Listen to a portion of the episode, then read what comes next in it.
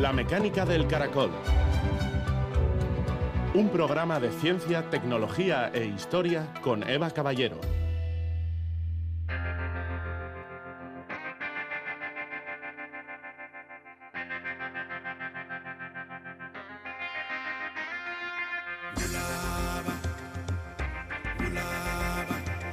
En este populacho de canallas y miserables, unos pasan la noche en los despachos de bebidas y algunos se disimulan bajo las tiendas que dan sombra en el teatro. Amiano Marcelino, militar e historiador romano. Gabón, hoy os proponemos un recorrido por los bajos fondos de Roma, ciudad que ya hace 2000 años alcanzó la asombrosa cifra de un millón de habitantes. En esta urbe superpoblada, donde la única forma de meter a tanta gente era apiñándola en precarios edificios de varias alturas, se hacinaban las capas más desfavorecidas de la sociedad. Si miramos más allá de los grandes edificios públicos y de los palacios de mármol, aparece la Roma de los desposeídos, de marginados de perfiles muy diferentes, desde amigos de lo ajeno a prostitutas o esclavos fugados, o simplemente gente pobre intentando sobrevivir en la ciudad. Con la ayuda del historiador Miguel Ángel Novillo, que se encuentra precisamente en Roma investigando esta otra cara de la ciudad, nos adentraremos en barrios como la Suburra para conocer cómo vivían los menos afortunados. A continuación nos acercaremos al Valle de Burunda, en Navarra, donde esta semana han comenzado las excavaciones en los yacimientos de Coscovilo un lugar privilegiado para estudiar la fauna y las poblaciones humanas prehistóricas. La reciente inauguración de un sendero que conduce desde Olasti a los yacimientos invita además a visitar al equipo de la Sociedad de Ciencias Aranzadi que trabaja allí durante todo el mes de julio. Comenzamos.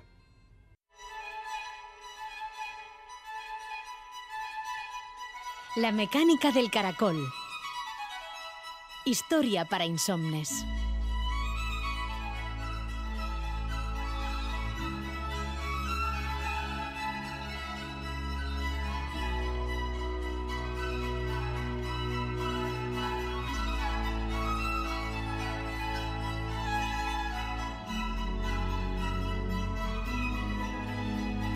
Nos trasladamos hasta Roma, donde Miguel Ángel Novillo lleva un tiempo investigando una de las múltiples capas de la capital del imperio que marcó el devenir de Occidente. La historia que nos muestra es la que protagonizan las clases sociales más desfavorecidas, los marginados, los infames, que habitaban los bajos fondos de la antigua Roma. Miguel Ángel Novillo es profesor del Departamento de Historia Antigua de la UNED, dirige un curso de la Universidad de Verano de la Universidad a Distancia que se va a desarrollar del 18 al 20 de septiembre en Denia y que se titula Marginados y Cultura Popular en los Bajos Fondos de Roma. Nos hemos anticipado un poquito, ya que tenemos por en medio las vacaciones de agosto y, no queríamos pasar la oportunidad de eh, charlar con Miguel Ángel de un tema tan fascinante como este. ¿Qué tal, Miguel Ángel? Buenas noches. Hola, buenas noches. ¿Qué tal, Eva? Muy bien. Adentrarnos en la Roma en la que vivían los marginados y florecía esta cultura popular a la que se dedica el curso, pues quizás requiere imaginar un poco cómo era la propia ciudad. Una ciudad que ya en tiempos de Augusto eh, llegó a alcanzar un millón de habitantes. ¿Dónde se encontraban los bajos fondos de Roma y cómo podemos describirlos? Pues en realidad eh, tenemos una imagen un tanto eh, falseada de la antigua Roma. ¿Por qué digo esto? Porque tras el paisaje marmóreo de los templos y de los edificios públicos eh, existió una realidad caracterizada por eh, callejuelas, eh, por viviendas o ínsulas, donde concurría un populacho llegado a Roma en busca de continuas oportunidades.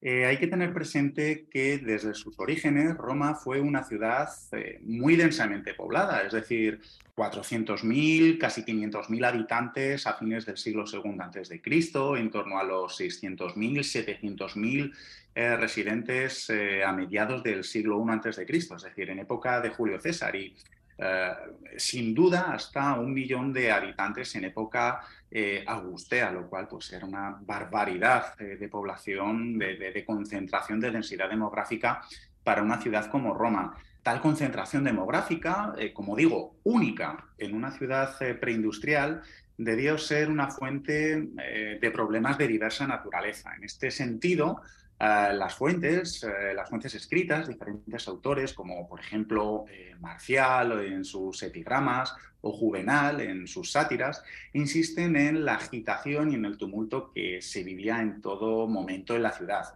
La suburra se convirtió en la literatura latina en un sinónimo de eh, lugar peligroso y barrio depravado, si bien la realidad era mucho eh, más compleja, es decir, el barrio acogía todo tipo de actividades relacionadas con la delincuencia o con la prostitución, pero igualmente en todas las épocas residencias aristocráticas. Bien es cierto que eh, eran ah, residencias de familias aristocráticas eh, venidas eh, a menos, como la del propio Julio César.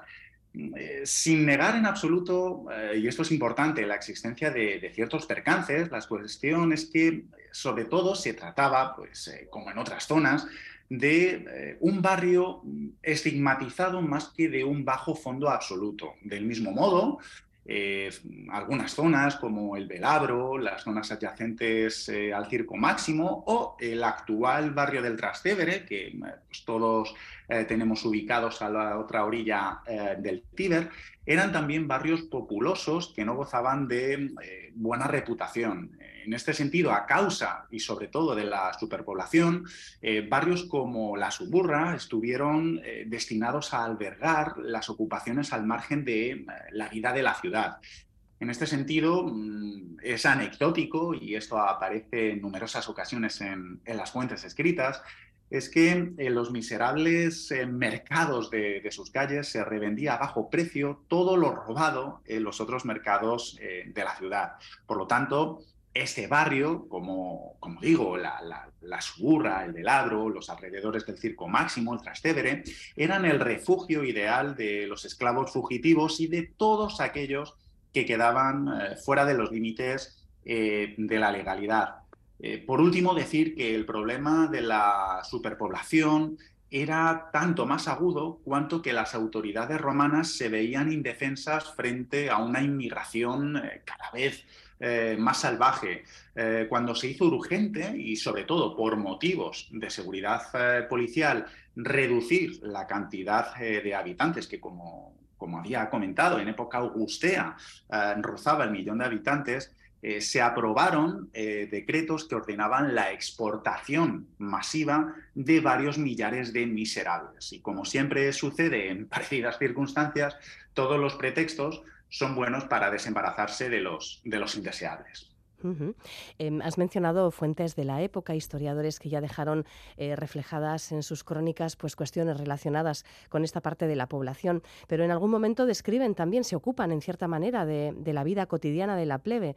Los autores clásicos, eh, como norma general, eh, no fueron muy, muy prolijos al describir la vida real de la plebe, únicamente salvo cuando sus gentes pasaban eh, del descontento a la violencia. Es decir, en este sentido, en este sentido eran bastante morbosos. Eh, solo los aspectos eh, pues, más mezquinos y ruines de su conducta eran elementos recurrentes en la literatura satírica y en la comedia. en consecuencia, pues, la epigrafía, la numismática, la iconografía y sobre todo la interpretación del registro material son herramientas decisivas para poder eh, contrastar eh, una imagen sesgada eh, de unas fuentes escritas, y esto es importante por y para los más pudientes de Roma. En realidad, esa imagen primaria que tenemos de la antigua Roma, pues responde a un porcentaje minúsculo de la, de la población romana, es decir, esas altas esferas o individuos correspondientes a, las élites, ¿de acuerdo? Por lo tanto, cuando examinamos la imagen que las fuentes clásicas nos aportan eh, de la ciudad, hay que tener presente que en la mayoría de los casos se trata eh, de comedias o, de sátiras y toda esta retórica ensalza la vida sana del campo, eh, de lo rural, por oposición a la inmoralidad de la vida en la ciudad, del urbano, y se exagera se exagera la visión aristocrática, despectiva y estereotipada en relación con el pueblo y, con sus peligros. Por lo tanto, cuando las fuentes remiten a los bajos fondos de, la ciudad, a los bajos fondos de la URBS, suelen referirse a lugares en los que son habituales fundamentalmente eh, la prostitución o la infamia, entendiéndose esta en su sentido más eh, amplio, o en los que se vive de forma muy provisional y sobre todo muy precaria. Y aparte de estas eh, crónicas históricas de la época, ¿qué otro tipo de piezas arqueológicas o de registros utilizas para investigar este aspecto de la vida cotidiana, la, vida de las clases más bajas, de las personas menos visibles, de los marginados? Podemos recurrir a las fuentes epigráficas, eh, que nos aportan una información del día a día, de la vida cotidiana, del mundo funerario, eh, bastante relevante y significativa. Igualmente podemos eh, recurrir a los grafitos, es decir, los grafitos pompeyanos nos aportan una información de, primer orden. E igualmente la, iconografía, aunque poca, eh, nos transmite algunas escenas ah, del día a día con una temática pues bien religiosa, económica, ah, del mundo del ocio, de los juegos, que es también ah, bastante importante y que nos eh, aporta mucha información. Y eh, sobre todo lo que nos transmiten las fuentes escritas podemos contrastarlo sobre todo con el registro material eh, que queda contemplado o que queda englobado en lo que viene denominándose como la arqueología eh, doméstica. Es decir, este sería, digamos, el, eh, pues, el, conjunto de herramientas a las que se recurren pues, para reconstruir o al menos dar voz a esos eh, marginados o a esas eh, clases populares. ¿Cómo podemos eh, clasificar a los protagonistas de esta investigación sobre los bajos fondos? Por un lado tenemos hombres y mujeres y sabemos que las mujeres para Roma no valían gran cosa. Libres y esclavos, lo mismo podemos decir de, de los esclavos, evidentemente. Tenemos gente de baja cuna pero honrada, pero luego también ladrones, estafadores, etcétera, por otro lado. De manera que, bueno, se nos pueden ocurrir así a bote pronto muchas clasificaciones, ¿no? Efectivamente, no existe una categorización claramente definida. Bien es cierto, y como apuntabas, que, las mujeres pues, eh, no, tienen, no tienen ni voz eh, ni voto, y claro, dentro de las mujeres eh, hay distintas, distintas categorías. Es decir, no voy a dejar a un lado a las mujeres de la aristocracia, que es a lo mejor una imagen que tenemos un poquito más más reconstruida. Eh, pero en este sentido, claro, tenemos que tener presentes eh, los hombres, eh, individuos corrientes del día, del día a día. Ah, claro, dentro de esos infames o dentro de ese colectivo de marginados, eh, podemos incluir eh, también a, los extranjeros, que en época eh, tardorrepublicana y sobre todo en época alto imperial, nos situamos en el tránsito del siglo I antes de Cristo al siglo I después de Cristo, pues es un volumen bastante importante de extranjeros el que llega a Roma. también tenemos que incluir al colectivo de los pobres. dentro de los pobres, pues hay, hay distintas eh, distintas categorías, eh, asimismo eh, los esclavos, es decir, no es lo mismo ser un esclavo doméstico que un esclavo que trabajaba en una taberna o un esclavo que ah, trabajaba pues, en la mina, en las canteras, es decir, hay categorías ah, varias de esclavos, igual ocurre con el caso de los libertos, y, eh, como había comentado anteriormente, eh, con el caso de, las mujeres. Igualmente, en estos colectivos eh, de, marginados y de infames, pues podemos incluir también a los gladiadores, independientemente de que algunos de ellos fueran bastante, bastante afamados en determinados momentos. como no, también podríamos, tendríamos, mejor dicho, que incluir a las prostitutas y como no, a los prostitutos, a esos, eh, a, las, alcahuetas o a los lenos, eh, también eh, tendríamos que, incluirlos, a, todos tipo, a todo tipo de artistas, es decir, digamos que actores, músicos, danzantes también son gentes consideradas infames, es decir, no tienen unos derechos jurídicos reconocidos, también incluso podríamos incluir eh, o considerar eh, algunos, eh, algunos militares y, como no, es importantísimo y es un colectivo ah, sobre el que hay mucho que decir, los bandidos y, los piratas, es decir, entre bandidos y piratas podemos incluir ladrones, saqueadores, asaltadores, es decir, hay una gran variedad ah, de, bandidos y en último término podríamos incluir también pues, a esos colectivos o minorías religiosas siendo probablemente la, judía, una de las comunidades más representativas, más significativas. Hablando de delincuencia, las fuentes de la época describen una ciudad ya muy insegura, sobre todo para la gente que venía de fuera. Comentabas que era una especie como de, tráfico continuo. ¿Qué peligros acechaban a quienes no conocían esta cara más oculta de la ciudad, a quienes se exponían a estafadores, ladrones, etcétera?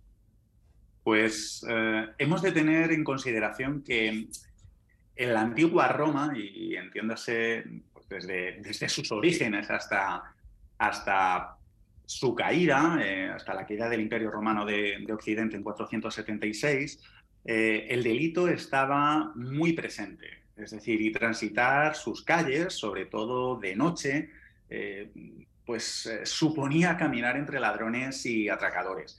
Juvenal, en, su tercera sátira, por ejemplo, ofrece una ilustrativa imagen de la capital del imperio al retratarla como eh, una guarida de violentos criminales. En los textos clásicos, y pues, me refiero eh, a Petronio, a Marcial, a Juvenal, a Horacio, entre otros, eh, la ciudad ofrece una imagen paradójica y ambivalente. de una parte, representa el símbolo de la civilización y el orden, pero de otra, eh, la ciudad se concibe también como eh, el icono, el emblema del caos. En consecuencia, eh, la ciudad se percibe como un foco de agitación frecuente, una fuente de criminalidad con un elevado grado de inseguridad, si bien la, criminalidad estaba, estaba presente en todo, en todo momento. Eh, también debemos tener eh, presente que eh, la oscuridad de la noche facilitaba todo tipo de crímenes y delitos en las calles de los barrios más populares de Roma, pero al mismo tiempo ofrecía el mejor de los escenarios para que los ciudadanos de las clases pudientes se pasearan por ellas dejando de lado su moralidad y entregándose al desenfreno. Si bien la criminalidad urbana es verosímilmente una cuestión de, marginados, como norma general, de, criminales pertenecientes a los bajos fondos de la sociedad, em, también tenemos que tener presente que es cierto que algunos miembros de la alta sociedad se vieron implicados en este tipo de, actos. bueno, yo ahora mismo me estoy acordando, entre otros, eh, de Nerón.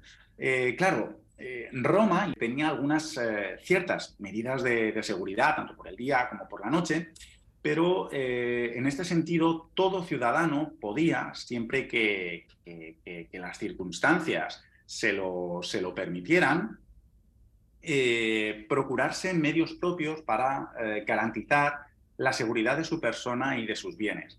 Por lo tanto, eh, cada habitante debía tomar las mínimas medidas de seguridad para mantener a salvo sus bienes y, en consecuencia, eh, pues, eh, por ejemplo, ventanas elevadas o, barrotes, como podemos ver hoy día, parecen estar al amparo de, de, algunas de las tentativas criminales. Y, por otro lado, la legítima defensa estaba autorizada eso sí, con ciertas garantías en caso de, necesidad y especialmente bajo amenaza de arma.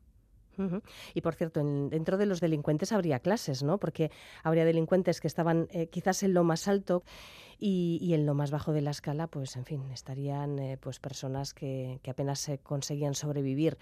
Em, dentro de la, de la delincuencia, ¿qué clases había? Así es, es decir, debemos tener eh, presente que en la antigua Roma el, bandidaje, el, delito, eh, es concebido como eh, una forma de esquivar, en cierto sentido, la mano dura de la ley y de quienes la imponían. en realidad no hubo un crimen organizado al estilo de la mafia, es decir, tenemos ya que esperar al siglo XV, siglo XVI para, para que se eh, constituya una mafia, pues como, como, la entendemos hoy día, una mafia eh, moderna, pero sí que existieron bandas criminales. Eh, en líneas generales existieron dos tipos de delincuentes. Eh, por un lado, los tribales, habitualmente denominados bandidos o piratas por sus coetáneos, y por otro lado, los pequeños delincuentes comunes, que eran los más frecuentes, los más comúnmente vistos en, la ciudad. Los primeros no actuaban en el ámbito de la sociedad romana y no acataban las leyes romanas pues eh, formaban parte de su propia comunidad al tener eh, sus normas y estar eh, perfectamente organizados. Y a esta categoría pertenecían los, maleantes, es decir, el maleante en su acepción más ambigua. Eran organizaciones que contaban con una estructura tribal muy jerarquizada, que atacaban a cualquiera a quien pudieran arrebatar eh, sus posesiones. Es decir, eh, aspiraban eh, fundamentalmente a grandes riquezas materiales, territoriales, patrimoniales. Es decir, no, no solían atacar al, ciudadano, al ciudadano normal y corriente de, a pie. En este sentido, en segundo lugar, por otro lado, eh, eh, ya tendríamos eh, que contemplar los, los delincuentes comunes, como asesinos, ladrones, sicarios, que constituían una constante amenaza y recurrían a, una, un bandidaje o a una violencia a, a, pequeña escala. En este sentido, pues empleaban todo tipo de, amenazas y violencias con el propósito de adquirir los, los bienes y los servicios que necesitaban. Bueno, vamos a describir también algunos de los lugares en los que vivían, se movían, trabajaban o simplemente tenían sus eh, ratos de ocio estas personas. Tabernas, albergues, lupanares proliferaban en los bajos fondos que, aparecen además retratados por los autores clásicos. ¿Cómo, cómo los definen? Pues para el romano de a pie, es decir, para el ciudadano normal y corriente, eh, la ciudad es ante todo un lugar eh, de reunión despreciado por eh, la gente decente, es decir, por, esa, por ese concepto de moralidad tal y como lo entendía la, la idiosincrasia romana, es decir, era el mundo de las tabernas y de los refugios de la bebida y del ocio y del placer. Es decir, eh, la, urbe era el sinónimo de la inmoralidad. Por lo tanto, en Roma hay eh, abundancia de tabernas en todos los lugares frecuentados por, por, la multitud. Es decir, allí donde haya una concentración ah, demográfica eh, habrá tabernas. Hay también que eh, no solo ofrecen eh, pues, eh, alimento o bebidas, sino que sirven pues, como, como, posadas. fijaos que los nombres de, las tabernas se solían anunciar en enseñas pintadas o en cuadros hechos con mosaicos y muchos de estos nombres ya invitaban a, los individuos pues, pues a entrar y a hacer uso de determinados servicios como la mayoría de los albergues o tabernas servían, ojo, clandestinamente o no, eh, de lugares de, prostitución, ciertas eh, enseñas indican que este, que este negocio, es decir, que esta, que esta casa, que esta, que esta taberna, eh, podía ofrecer otros placeres además de los de beber y comer. Era más que frecuente que que, las camareras de, una taberna, de, los termopolia, de, una caupona, eh, pues eh, ofreciesen también servicios sexuales en las trastiendas de, los comedores de estos, bares. Eh, en este sentido, muchos taberneros eran sospechosos a los ojos de, la policía. y, hago un pequeño paréntesis eh, no existía en época romana una eh, policía, un cuerpo policial eh, tal y como lo entendemos hoy en día. ¿De acuerdo? Es decir, muchos de estos taberneros eran, como decía, sospechosos al reprocharles encubrir actividades ilegales en sus establecimientos. Por lo tanto, también existía la tendencia a achacarles, al igual que a los proxenetas, a los lenos, eh, toda clase de, defectos, de, deshonestidad y sobre todo de eh, avaricia. Eh, en realidad, la existencia de una ¿por qué no decirlo?, de una clientela tan heterogénea, compuesta de, pequeños artesanos, de trubanes, de, vagabundos o de esclavos fugitivos, llevó a, las autoridades romanas a considerar las tabernas como eh, lugares especialmente eh, peligrosos. Por lo tanto, albergues, tabernas y prostitución, es decir, estos ingredientes se mezclaban en las casas que recibían viajeros que en la antigüedad tenían una sólida reputación de, lugares de placer. Sí, sí. Bueno, ya has mencionado en algún momento la cuestión de las, eh, de las revueltas, de en un momento dado los conflictos que podían surgir en estos bajos fondos de, la Roma antigua. Claro, en una ciudad tan sobrepoblada, con infraestructuras limitadas, con una, con una gran población eh, viviendo en el umbral de la pobreza o por debajo de ese umbral, eh, ¿surgían a menudo los disturbios?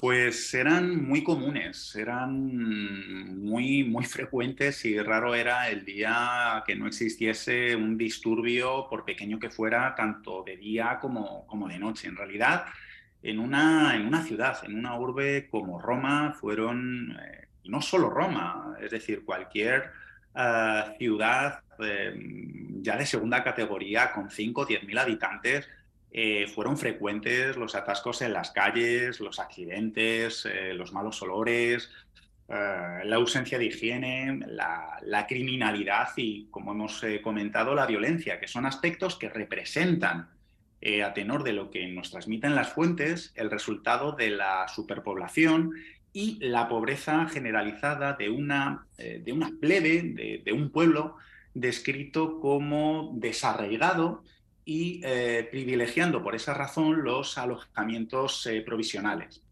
Un momento, quizás el momento más propicio eh, para, para, la inseguridad, para, entendiéndose la inseguridad en su sentido más, más amplio, eran, eran los disturbios, que como, como comentamos eran muy frecuentes sobre todo en época tardorrepublicana y a inicios de la imperial, es decir, eh, sobre todo desde la década de los 70 antes de Cristo hasta bien entrado el siglo I después de Cristo, estos conflictos eran más que, más que frecuentes, estos disturbios eran muy comunes. Eh, sus razones podrían ser eh, múltiples, es decir, desde el descontento mm, popular generalmente relacionado con las faltas de aprovisionamiento de alimento hasta cualquier crisis política y eh, los motivos principales que empujaban a las clases eh, populares de Roma al, disturbio, si tuviéramos que hacer un, pacto eh, de mínimos, serían, fundamentalmente, serían fundamentalmente cuatro, es decir, los asuntos políticos que implicaban pues, comicios o promulgación de leyes, es decir, cualquier proceso electoral era susceptible de un disturbio, la escasez de alimentos o el alto precio de, estos era también un motivo para el disturbio. También determinadas cuestiones económicas como las deudas o los tributos y eh, fundamentalmente un cuarto eh, motivo para, estos eh, disturbios era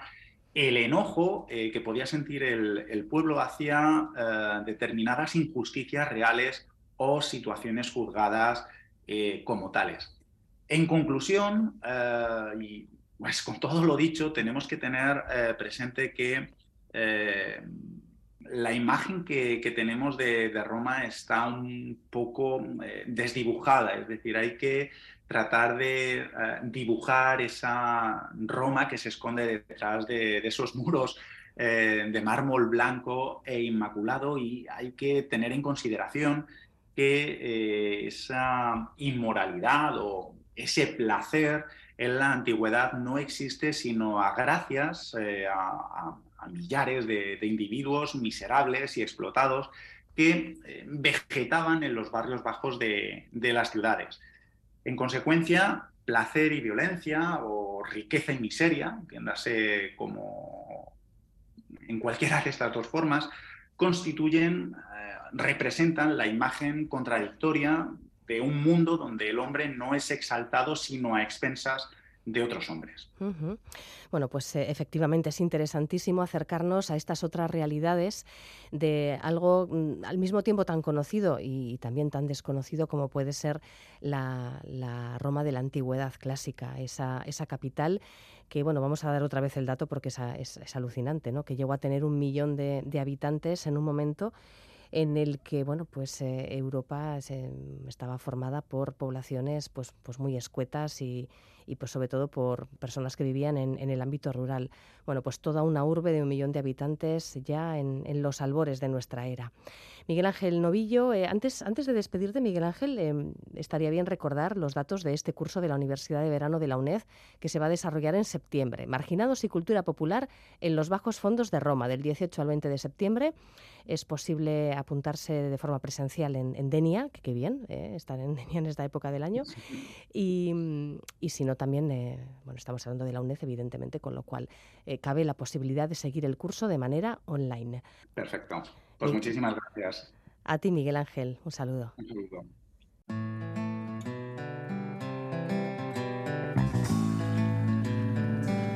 Planeta Aranzadi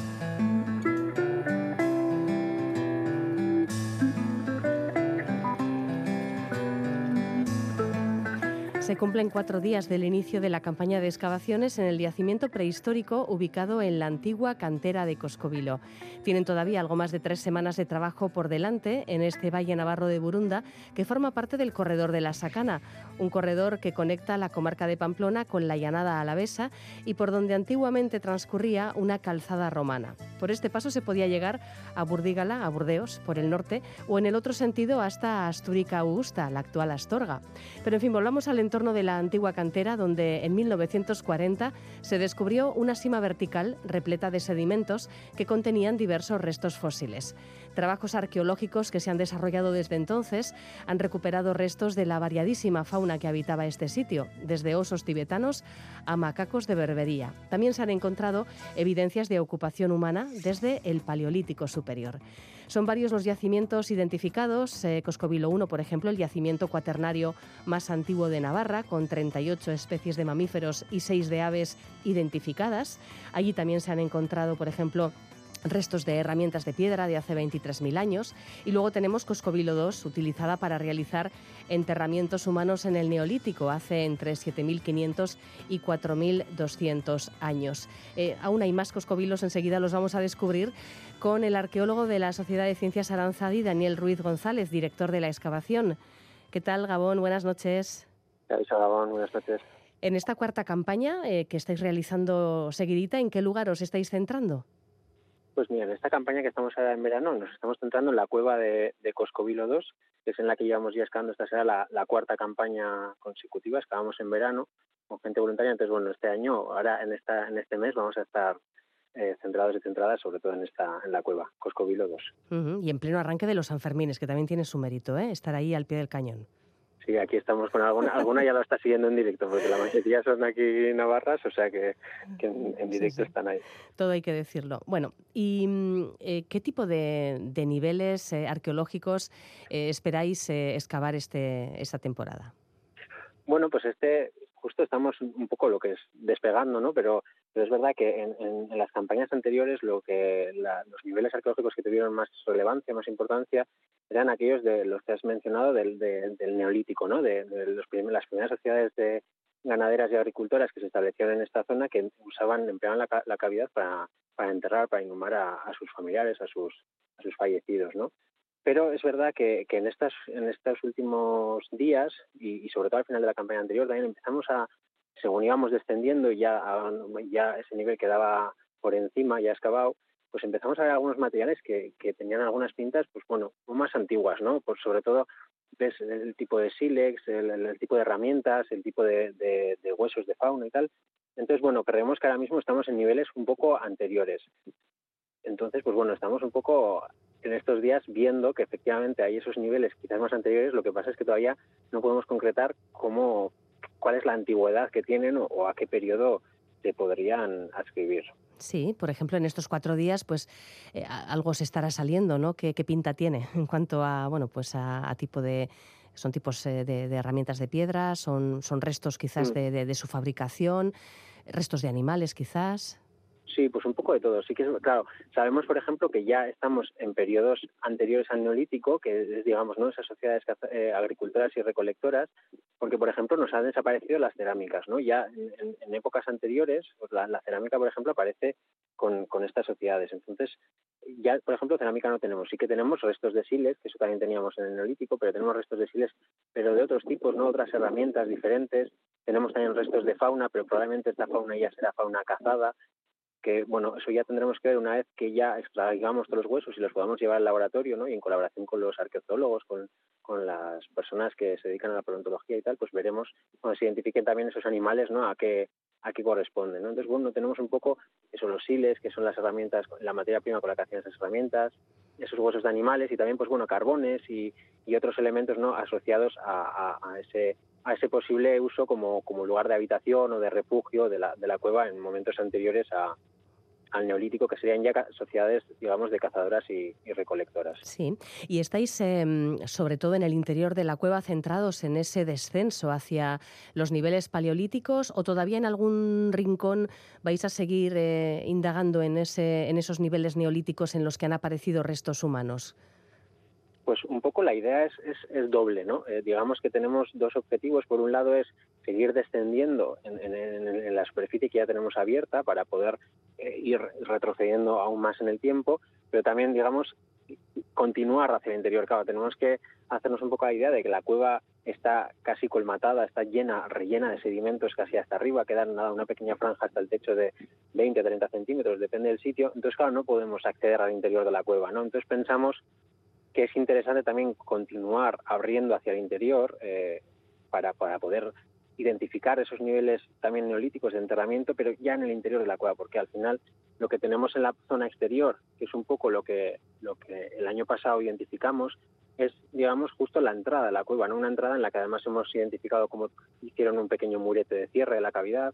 Tenemos que imaginar que, claro, si están ahí depositando, están ahí dejando, a, inhumando a sus difuntos, pues evidentemente no, no, no, querrían que entrasen ahí pues ninguna alimaña, ningún, ningún zorro, ningún este. Entonces había un pequeño cierre de la cavidad y entonces, claro, pensamos que ya más hacia el interior, pues posiblemente nos encontremos ya pues digamos lo que son los enterramientos pues más con, los huesos largos con, esperemos a ver eh, en, otra entidad no porque hasta ahora hemos encontrado pues huesitos pequeños dientes y tal que son más probables pues que hayan sido sacados pues, pues por los roedores o por otras o por otros animalillos. Sí sí. Vamos que habéis encontrado los primeros indicios de este lugar de enterramiento no más que Eso es más que las, las tumbas en sí.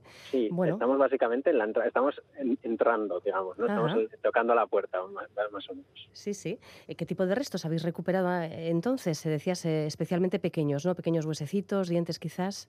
Sí, pues de restos humanos sobre todo tenemos eso es pequeñas falanges, metatarsos que son los ¿no? digamos los huesos de los de los dedos, de las manos, de los de los pies incluso y luego dientes. Claro, sobre todo son esos, los huesitos pequeños que, es más fácil que se muevan, pues digamos, por ejemplo, si en algún momento la cueva vuelve a, emanar agua o lo que sea, pues son más fáciles que salgan, que salgan al exterior, ¿no? Entonces tenemos ese tipo de, restos humanos que además, que aunque a veces puedan parecer pequeños, ya nos empiezan a dar las primeras informaciones porque sabemos por el estudio de esos, eh, de esos restos que por lo menos tenemos dos individuos uno de los cuales sería una persona adulta de más de 16 años, de momento no podemos concretar mucho más, pero también tenemos un, diente, por ejemplo, que es de, un, de, un, de una criatura que sería pues de, en torno a los dos años, ¿no? Entonces, bueno, ya también podemos ir un poco ya creando una, una imagen un poco para, para poder eh, hacernos la idea de también de, bueno, quién es la gente que enterraba aquí, ¿no? Sí, sí. Y, y más allá de la, de la datación y de, y de la valoración en un momento dado de la edad, eh, ¿tenéis idea de que en el futuro se puedan hacer análisis más eh, concretos, exhaustivos de, estos restos que sacáis de Coscovilo? Claro, yo creo que lo interesante es eso, ¿no? Hoy en día, como, se ha ido desarrollando pues toda una serie de analíticas, como son las de ADN, como son las de los isótopos, que nos permiten saber cosas como, como la alimentación que tenían o incluso de dónde, dónde, de dónde provienen estas personas, pues yo creo que lo interesante será en un futuro cuando ya tengamos una, una colección, digamos, por ejemplo, antropológica y de restos arqueológicos más completa y un estudio más avanzado, pues hacer ese tipo de analíticas, ¿no? Que luego nos permitan correlacionar, por ejemplo, pues con el tema de ADN, que nos permitan correlacionar con otras poblaciones del entorno que están enterrando en otras cuevas o que incluso están enterrando en dólmenes o, o, en, o de otras comarcas, ¿no? Incluso también la procedencia, yo creo que ahí luego, claro, hay un campo bastante amplio en el que podemos luego eh, incidir, ¿no? Por ejemplo, también con las cerámicas, ¿no? Tenemos algunos fragmentos de cerámica y ahí, por ejemplo, también se pueden hacer unas analíticas, más allá del, estudio de, de, tipología, digamos, de qué tipos, de qué tipo de cerámicas eran, de recipientes, pues también se pueden analizar, por ejemplo, los contenidos, ¿no? ¿Qué, qué, tipo de elementos contenían esas cerámicas? Entonces, bueno, yo creo que ahí luego ya va a ser una cuestión de ir haciendo todas esas analíticas, ese trabajo de laboratorio que es un poco invisible, pero que le da una información valiosísima pues yo creo que eso ya en, los próximos, ya suele ser el invierno, cuando ya nos retiramos a, los laboratorios, pues ahí cuando empezamos a hacer todo este trabajo. Es que además en un lugar que geográficamente es eh, un corredor de paso, podéis encontrar cosas interesantes, ¿no? De, relacionadas, por mm. ejemplo, con la movilidad de las personas o, de los eh, o de la cultura, vamos, o de los eh, elementos culturales, ¿no? Mm. Claro, como antes mencionabas, ¿no? La, la, calzada romana, por ejemplo, pues este siempre ha sido ya en época romana, pero antes, durante toda la prehistoria, este sería un lugar de paso fundamental, ¿no? Es un, corredor que, que, une zonas geográficas bastante importantes, ¿no? Digamos, la, entre la llanada, también pues, hacia la zona de Altaso, pero ya luego también hacia la cuenca, o hacia, luego si, si subiésemos hacia Guipúzcoa. Entonces es una zona de paso muy importante. Claro, pensamos ya para los grupos humanos, pero también imaginemos, ¿no? En, en para estas sociedades de cazadoras y recolectoras, pues si, si, si que seguían a las manadas de animales, por ejemplo, también para, para poder cazar esas manadas de animales que transitarían en esta zona, también es un lugar muy apropiado. Además es una zona en la que el valle se estrecha, la zona de Coscovilo, de, de Olasti en general, entonces también es un lugar ideal para, bueno, para, para esas actividades de caza, ¿no?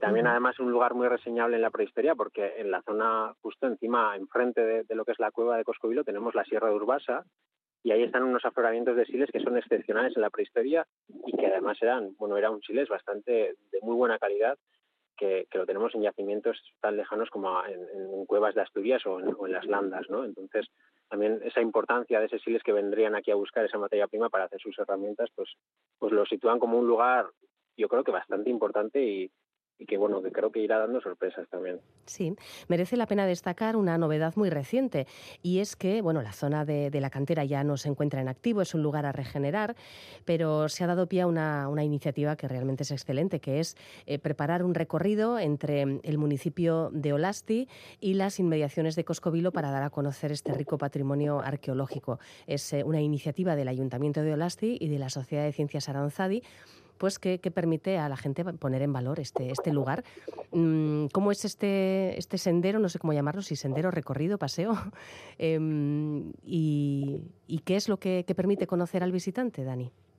Mm, pues este, digamos, nosotros lo, lo, titulamos un poco el sendero a la prehistoria, ¿no? Pues un poco la idea era un poco dar a conocer eh, todo el, bueno, ir dando a conocer un poco, porque al final esto yo creo que es un, camino también a largo plazo, un proyecto a largo plazo, es ir dando a conocer un poco pues el patrimonio arqueológico, pero también geológico y también paleontológico que tiene en este caso Olasti en general, pero en concreto Olasti en, en, la, en la, cantera de Coscovilo, ¿no? Entonces la idea un poco y, y con la cual se, se, diseñó ese, ese recorrido, pues es un poco esta, ¿no? Tenemos un, el recorrido parte de, del, del, del, propio municipio, del, del, núcleo urbano, del, polígono, o sea, del parking del polideportivo de Herberúa, y recorre parte del núcleo del casco urbano, que también es, es, bonito porque creo que el pueblo también tiene sus encantos, y luego ya llega a la zona de Coscovilo, es aproximadamente un kilómetro y medio de recorrido de ida y otro de vuelta, y ya nos empezamos a encontrar con los primeros paneles. ¿no? El primer panel que nos encontramos trata un poco de lo que es la, los aspectos, digamos, más geológicos, ¿no? Sobre todo se remonta a hace 100 millones de años, cuando la zona de Olasti eran todo mares eh, tropicales eh, con arrecifes, ¿no? Unos mares así someros de, poca profundidad y en la cual habitaban pues una, abundante fauna entre cangrejos, peces, eh, luego pues amonites y, otros eh, seres vivos. Y entonces, bueno, un poco lo que hace es contextualizar en esos hace 100 millones de años para entender también ¿no? todo el paisaje hoy en día, las calizas, de dónde vienen Y luego ya más adelante ya nos empezamos a encontrar con lo que digamos ya es las cuestiones más puramente arqueológicas o, paleontológicas, ¿no? Pues ya hacemos una, una colocada, nos situamos un poco en lo que es el contexto de, la cantera, también con, conjunto con la historia de, la fábrica de, cementos Portland, un poco no remontándonos a esos inicios del siglo, porque al final no se puede entender tampoco la historia de Coscovilo hoy en día sin esa actividad de la, de la cantera. Y luego ya pasamos a, ver en otros tres paneles sucesivos pues los yacimientos de, de Coscovilo 1, 2 y, y 4, que son los que nosotros hemos, hemos intervenido en los últimos, en los últimos años. Sí, en, estos yacimientos, como decía antes, han aparecido numerosísimas especies de, animales.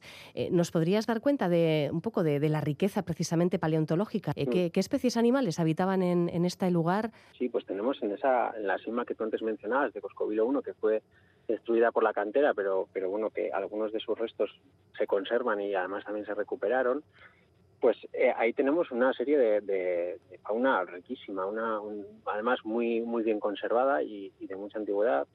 Esta ha sido estudiada sobre todo por paleontólogos de la Universidad del País Vasco y de Asier Gómez Olivencia, Miquel Arlegui y compañía, y la verdad es que han, dibujan un, paisaje que yo creo que además tenemos que hacer un ejercicio de imaginación no bastante importante para, imaginar no porque tenemos desde tú antes mencionabas no esos macacos tenemos osos negros del Himalaya pero también tenemos otras especies de osos por ejemplo oso pardo que quizás es más común que nos podamos imaginar pero también tenemos los antepasados de estos pardos no tenemos el oso de las cavernas, unos osos de, de, de, dos, tres metros de, altura de pie, ¿no? Serían unos mucho más grandes el antepasado de estos osos, el oso de, de pero luego también tenemos rinocerontes, tenemos bisontes, tenemos ciervos y corzos, que sí, quizás son más comunes, pero también tenemos el antepasado de estos ciervos, que era un, megaceroides que se, que se denomina, que son ciervos gigantes, unos ciervos mucho más grandes. Y luego tenemos otra serie de fauna también, pues como carnívoros, que, que esos igual son más difíciles de, de imaginar hoy en día porque están muchos extintos y quizás ya también porque corresponden a otros paisajes, ¿no? Por ejemplo, tenemos leones de las cavernas, tenemos hienas, tenemos también pantera y luego ya otros más comunes como lobo o, gato silvestre y tal, pero bueno, creo que también al final se corresponden a diferentes momentos de la prehistoria. El problema con Coscovilo uno es que es un yacimiento que hoy en día se encuentra destruido, ¿no? Se encuentran todos los restos que antes estaban ordenados en, en, esos estratos dentro de la cima, ¿no? Por niveles. Hoy en día se encuentran todos, todos juntos, eh, tirados en, un, en, un, en una escombrera de la cantera. Entonces no, no, no sabemos, no podemos ordenar en qué época era cada uno. Lo que pasa es que sí que con algunos animales pues podemos afirmar porque en el, en el, en el entorno se encuentran extintos desde hace también cientos de o miles, o sea, miles de años, pues podemos más o menos situarlos, ¿no? Entonces sabemos que tenemos fauna de hace 100.000 años, sabemos que tenemos fauna de hace 150.000 años y también sabemos, por ejemplo, un, un, diente de rinoceronte que se dató que es más es anterior a 210.000 años, ¿no? Entonces, bueno, tenemos una serie de fauna que nos dibuja un paisaje en evolución durante los últimos 200.000 años al menos, que pasa eso desde climas más cálidos a climas mucho más fríos, ¿no? En el cual tenemos pues, los bisontes, esos eh, rinocerontes, esos leones de las cavernas y tal, que ya son climas mucho más fríos quizás de, de estepa. ¿no? Entonces, bueno, creo que hay, hay un ejercicio de imaginación bastante grande para ir viendo esos, ese, ese cambio en el paisaje, ¿no? Digamos, imaginarnos macacos recorriendo también el Pues bueno, creo que es ahí un, bueno, ese, ese ejercicio de, de imaginación que Sí, sí. Además son animales, muchos de ellos, que llevan un apellido eh, exotiquísimo. Bueno, pues el macaco de Berbería o el oso mm. tibetano, pues fíjate, ahí en, en la zona de la Sacana. Y mm, Dani, cuando habláis de, prospecciones en, en, zonas exteriores a lo largo de, de, ese terreno, eh, podría ser que, que, apareciera con mucha suerte otra, otra sima con restos fósiles de, animales de, esta riqueza, como, la, como fue Coscovilo 1. Pues yo creo que un poco en, ello estamos, ¿no? Por, un lado, el, objetivo de intervenir en, la cueva de Coscovilo 2, que está, pues digamos, a escasos 30-50 metros de lo que sería la, cueva original de Coscovilo 1, era un poco era un poco este objetivo, ¿no? El, buscar niveles arqueológicos, niveles paleontológicos que pudiesen estar in situ, que pudiesen estar sin alterar, ¿no? Que estuviesen en, su sitio, ¿no? Y poder buscar ese orden que nos falta en, en Coscovilo 1 y que es muy difícil que hoy en día incluso haciendo las analíticas o los estudios más avanzados podamos volver a, reconstruir, pues buscarlo en esos otros yacimientos, ¿no? Y también en ese sentido, pues bueno, ahí la, la, cueva de Coscovilo 2 pues ya está dando ahí sus resultados poco a poco, al final es un trabajo también eh, de paciencia Y luego en el entorno, pues también hemos ido un poco prospectando lo que, lo que es el entorno, las diferentes cuevas, simas, galerías que puede haber. Y un poco, pues a ver, vamos catalogando y vamos metiendo el morro en los diferentes sitios y a ver con el tiempo, pues vamos viendo a ver si, si alguna dará otros resultados o no. Por el momento, por ejemplo, pues también puedo podemos comentar, por ejemplo, el yacimiento de Coscovilo 4, que, no era conocido, y este en este caso no es ninguna cueva, no es ninguna sima, es un yacimiento aire libre, que también es muy especial, porque es un yacimiento de hace aproximadamente 12.000 años, ¿no? de, los, de las sociedades de cazadoras recolectoras que también estaban por esta zona, y es especial porque yacimientos aire libre de esta cronología hay muy poquitos. En, en, Navarra solo hay ahora mismo otro en, en Olite, ¿no? Y es, y es especial porque, claro, estas sociedades realmente habitarían la mayor parte de su tiempo en, al aire libre. Lo que pasa es que buscar estos yacimientos, estos, estos sitios, es muy difícil. Es más fácil buscar siempre en cuevas, ¿no? Que es, fácil, solo tienes que ir a sitios de caliza y buscarla, ¿no? Entonces, pues bueno, creo que en este sentido también Coscovilo pues ha ido dando sorpresas y creo que sorpresas bastante agradables y satisfactorias, por lo menos para, para quienes estamos aquí trabajando. Sí, sí. para el ayuntamiento y el pueblo, yo creo que también al final la gente y la acogida siempre ha sido estupenda. Entonces yo creo que también la, se alegran bastante de, ir conociendo un poco más su patrimonio. Sí, y qué interesante resulta que en un lugar que, que bueno, pues que no dejaba de ser eh, pues, eh, pues una cantera, una fábrica de cemento cercana, etcétera, que, de pronto se hayan descubierto estas auténticas joyas del patrimonio arqueológico y paleontológico. Bueno, pues eh, tenemos eh, esta gran noticia, como comentaba antes, este, la creación de este sendero de la prehistoria que parte de Olasti y que llega hasta estos yacimientos de Coscovilo. ¿Habéis visto ya algún que otro viandante últimamente estos días? Sí, sí, sí, yo creo que la gente, vamos, sigue, viniendo. Yo creo que ahora, además, cuando se vaya, la gente se va enterando de que estamos De que estáis ahí, claro, sí, sí. entonces vienen un poco a, a cotillar un poco más. Por ejemplo, el fin de semana pasado también tuvimos visitas guiadas, eh, estuvimos vamos, unas más de 50 personas, así que vinieron, la gente además muy muy interesada, muchísimas preguntas, entonces pues yo en ese sentido creo que la acogida va siendo buena, entonces en ese sentido pues pues felicidad, ¿no? Yo creo que es el objetivo al final dar a conocer el patrimonio, creo que nuestro trabajo no tendría ningún sentido si no hiciésemos este ejercicio de volver luego ¿no? a, la, a la gente de la sociedad. Y entonces, pues en este sentido creo que es es ir culminando nuestros trabajos, ¿no? ir devolviéndoselo a, la gente, al pueblo. Sí, y qué interesante resulta conocer eh, el resultado de, vuestros trabajos o lo que estáis haciendo allí, por lo menos, sin necesidad de acudir a un medio de comunicación o a un artículo científico, sino que, en vivo y en directo, poder ver a las personas que estáis en la excavación cómo trabajáis y, y que os cuenten un poco qué es lo que estáis haciendo. Pues una idea interesantísima. Pues nada, Dani, a ver si a final de temporada eh, nos podéis contar ya qué tal ha ido la campaña. Lleváis pues, cuatro días, poquita cosa, con lo cual eh, a finales de julio esperamos que tengáis eh, grandes novedades. Eso es, pues, pues, muchas gracias. Pues ánimo, Agor. Bueno, a mí es que Agor.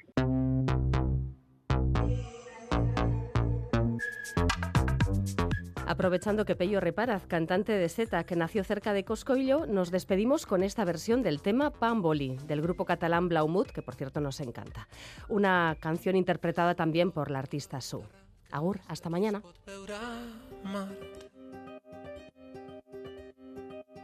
La.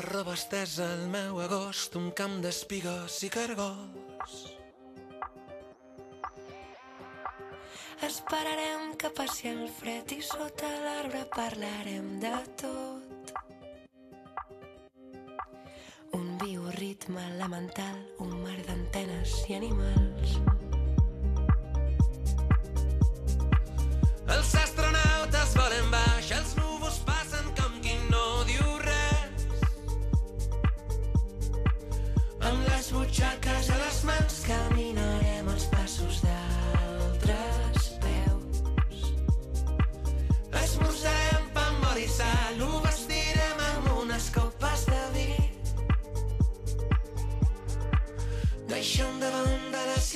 la tarda és llarga i potser més, molt més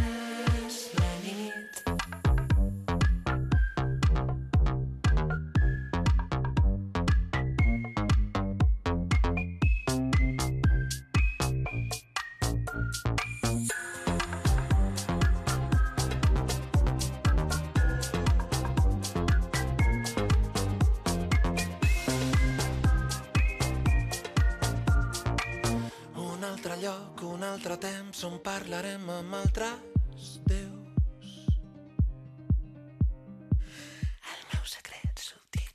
camins d'arròs, camins de blat. Esperarem que baixi el sol i sota l'arbre parlarem del temps. Un bioritme elemental, un tros de vida artificial.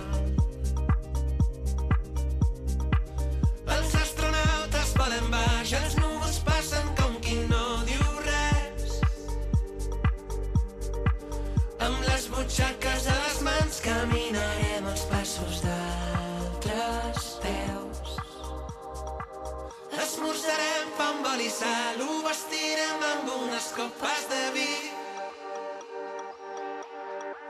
Deixa'm davant de la ciutat, la tarda és llarga i potser més, molt més la nit.